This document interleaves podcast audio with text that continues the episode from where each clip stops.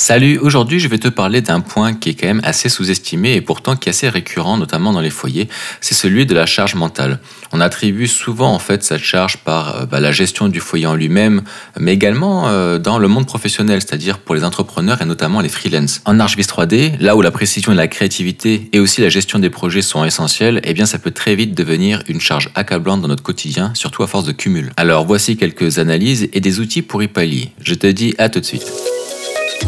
Infographie 3D, reconversion professionnelle et mindset. Mon prénom c'est Kevin, je suis coach privé et formateur en ligne. Bienvenue sur mon podcast La force du feu.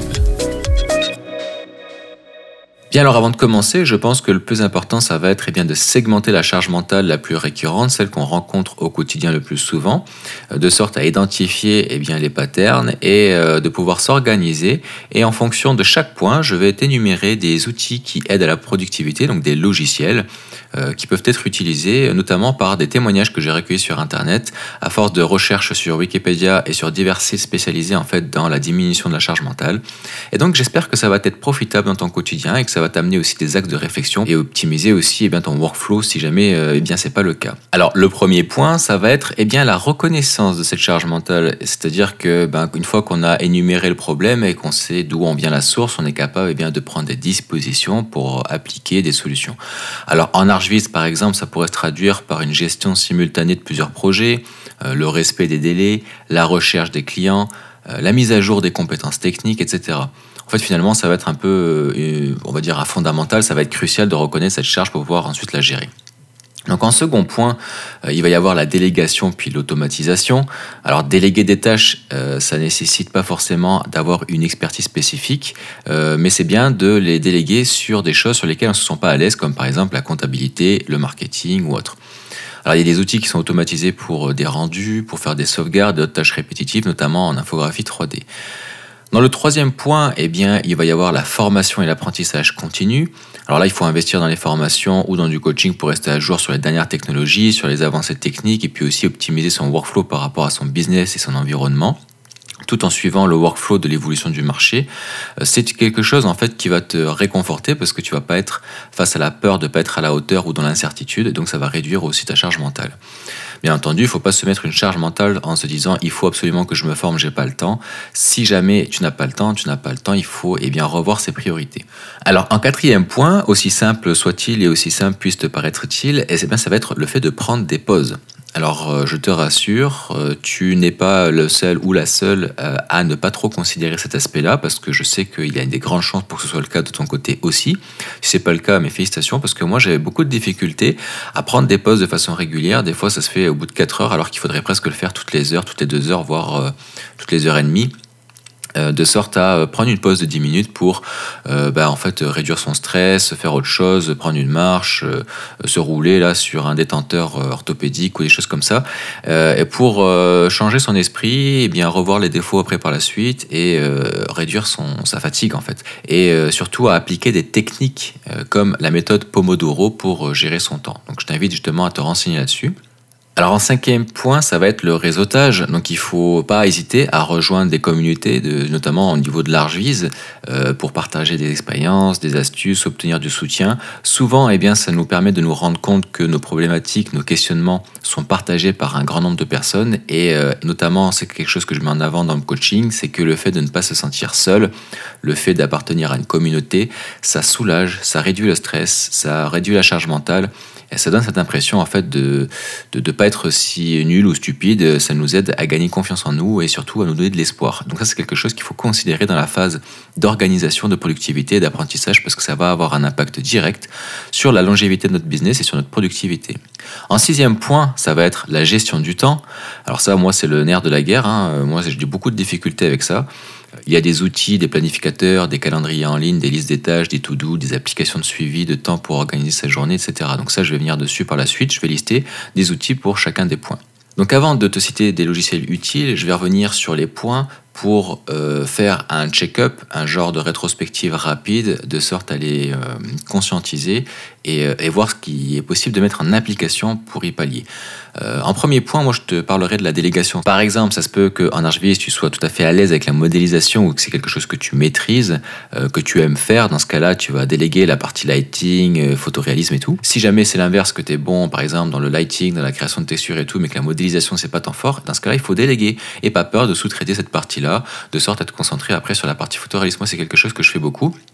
Parce que même si j'utilise euh, bien SketchUp, c'est pas quelque chose sur lequel je prends de, des plaisirs à faire. Euh, modéliser à partir de plans techniques, c'est pas mon dada. Par contre, après tout l'aspect photoréaliste, les rendus et tout, j'adore ça. Donc, euh, bah, je délègue quand, lorsque possible et lorsque eh l'offre et le temps me le permet. Dans la partie automatisation, en fait, ce qu'il faudra, c'est utiliser des scripts ou des plugins pour automatiser des tâches répétives, euh, notamment par exemple les rendus en batch rendering, euh, ou alors euh, créer des, des, scènes en fait automatisées et pourquoi pas aussi incorporer les IA. Moi, c'est quelque chose que j'incorpore dans mon workflow au quotidien. Pour la partie formation, alors une des choses qui pourrait être recommandable, ça va être de participer à des webinaires, à des ateliers, des cours en ligne pour apprendre des nouvelles techniques, des nouveaux logiciels, etc. Moi, par exemple, eh bien, dans mon coaching, en fait, ça regroupe la totalité euh, en fait, de ces principes. Il y a à la fois le webinaire de groupe euh, qui va venir s'agrémenter en fait, dans mon offre, sur lequel on va pouvoir eh bien, poser des questions, avoir le retour d'autres personnes. Des personnes pourront se parler, se contacter entre elles dans l'espace communautaire, etc. Il y aura les cours en ligne que je proposerai en fait indépendamment et qui seront aussi accessibles de base dans chacun de mes coachings, en plus de l'exercice, etc.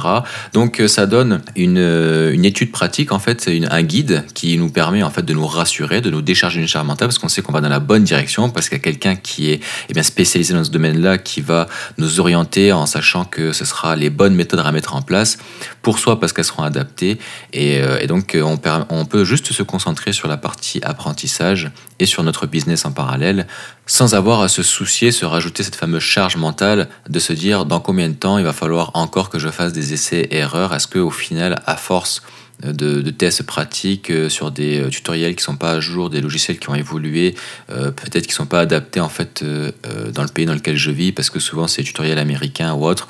Peut-être que c'est pas adapté à mon business dans mon cas de figure. voilà, en fait toute cette charge mentale fait qu'à un moment donné, on finit par perdre en motivation, un peu à baisser les bras. Ça impacte le business, la productivité, surtout la passion. Donc, c'est un point qui peut faire toute la différence. Voilà. Ensuite, il va y avoir euh, a bien les fameuses pauses. Alors là, ça va être bref. Hein. Il faut faire euh, chaque heure une pause de 10 minutes, euh, ou alors voir toutes les deux heures une pause de 15 minutes, ce serait pas mal. marcher, méditer, peu importe en fonction de sa personnalité, mais rompre le, la productivité permet en fait d'en gagner. Alors ensuite, concernant le réseautage, il, vient, il va falloir rejoindre des forums tels que CG Architect ou Archviz Camp, ou voir encore il y a des groupes français comme Archigraphie SketchUp France, bien que là c'est vraiment uniquement pour les débutants. D'ailleurs sur SketchUp France, attention, il y a un ou deux faux experts dont je ne citerai pas le nom et qui sont toujours en train de publier pour donner des leçons. Eh bien ils se placent comme professeurs à donner des conseils, etc. Mais ce ne sont pas toujours des conseils pertinents, mais étant donné que les gens sont débutants, ne savent pas forcément si ce sont des conseils ou non qui sont pertinents. Donc attention à ceux qui veulent se placer comme des guides sur SketchUp France. Par contre, euh, ça peut être intéressant parce qu'il y a beaucoup de personnes qui posent des questions qui permettent en fait de trouver des solutions à des problématiques qu'on rencontre de façon régulière avec SketchUp et, euh, donc moi j'y trouve des fois des réponses euh, qui m'aident dans mon quotidien. Et donc après on termine sur la gestion du temps. Alors c'est important de savoir définir des heures spécifiques pour des réunions, des heures spécifiques pour la modélisation, le rendu et puis d'autres tâches pour éviter de se disperser. Alors forcément des fois ça dépend aussi du mood, ça dépend aussi de l'extinction de certains feux, euh, mais suivre en fait un planning journalier, même si des fois il faut le moduler, c'est bien de se donner un un, créneau horaire, par exemple deux heures pour cette tâche, trois heures pour celle-ci, une heure pour euh, la gestion administrative, etc. etc. Moi, j'ai commencé à mettre ça en application parce que sinon, euh, j'ai l'impression en fait de toujours euh, courir partout, comme une poule pas de tête, comme ils disent ici. et, puis, au final, en bout de ligne, j'ai l'impression d'avancer, oui, mais de ne pas avancer, ou alors au détriment de ma productivité dans le travail effectif, dans le travail facturable en modélisation 3D, en ArchViz et autres. Alors pour conclure cet épisode, je vais te donner des outils, des logiciels en regroupant les témoignages que j'ai retrouvés sur Internet et qui, je l'espère, vont t'aider dans ton quotidien. Alors il y a le témoignage de Sarah, en fait, qui était une graphiste freelance qui se sentait constamment débordée. Euh, elle utilise un, un outil de suivi du temps qui s'appelle Toggle. Alors c'est T-O-G-G-L. Grâce auquel elle a réussi à identifier euh, par où elle passait en fait le plus de temps pour ajuster en conséquence. Alors ça permet en fait de euh, savoir finalement de faire euh, de quantifier le nombre de temps qu'on peut passer sur une tâche au même titre que des fois il y a des applications comme par exemple Facebook qui sont capables de te donner le nombre d'heures passées sur Facebook en rétroactivité sur une année, sur un temps donné. Donc ça peut être extrêmement pertinent en fait de faire des A/B testing, des analyses dans ce sens. Pour le second logiciel, ça va être au travers de l'histoire de Max qui en fait a décidé d'apprendre à écouter son corps. Alors il utilise maintenant des applications de méditation. Euh, sa préférée c'est Headspace, H-E-A-D-S-P-A-C-E, e, qui permet en fait de prendre des pauses régulières et de se recentrer sur soi. Alors ensuite, je tombé sur le retour de Emma qui, euh, grâce euh, au logiciel Trello, en fait, T-R-E-2-L-O, a réussi en fait à organiser ses tâches par ordre de priorité.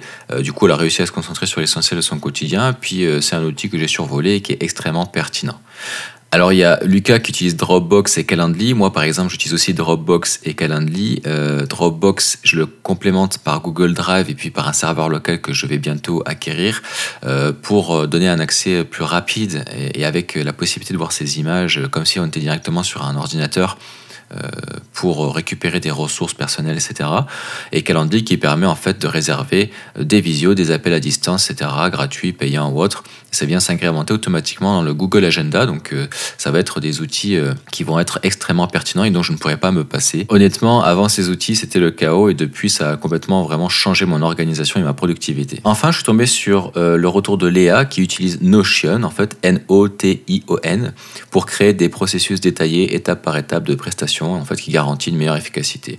Il y a aussi euh, Julien qui utilise Rescue Time, qui, euh, qui permet de poursuivre ses habitudes de travail et d'identifier en fait les moments où il est le plus productif ça permet en fait d'avoir euh, une prise de conscience de ces pics de productivité. Alors pour déléguer, c'est possible de passer par Upworks, qui est un, site internet sur lequel on est capable euh, de faire appel à des pigistes dans le monde entier en fonction d'un besoin spécifique. Ou bien il y a aussi des logiciels de comptabilité comme QuickBooks qui, euh, qui permettent de, bah, finalement en fait, de, déléguer cette tâche à un expert. Donc ça a été le cas par exemple de Alix euh, qui nous a fait part de ce témoignage. Alors Upwork c'est U-P-W-O-R-K.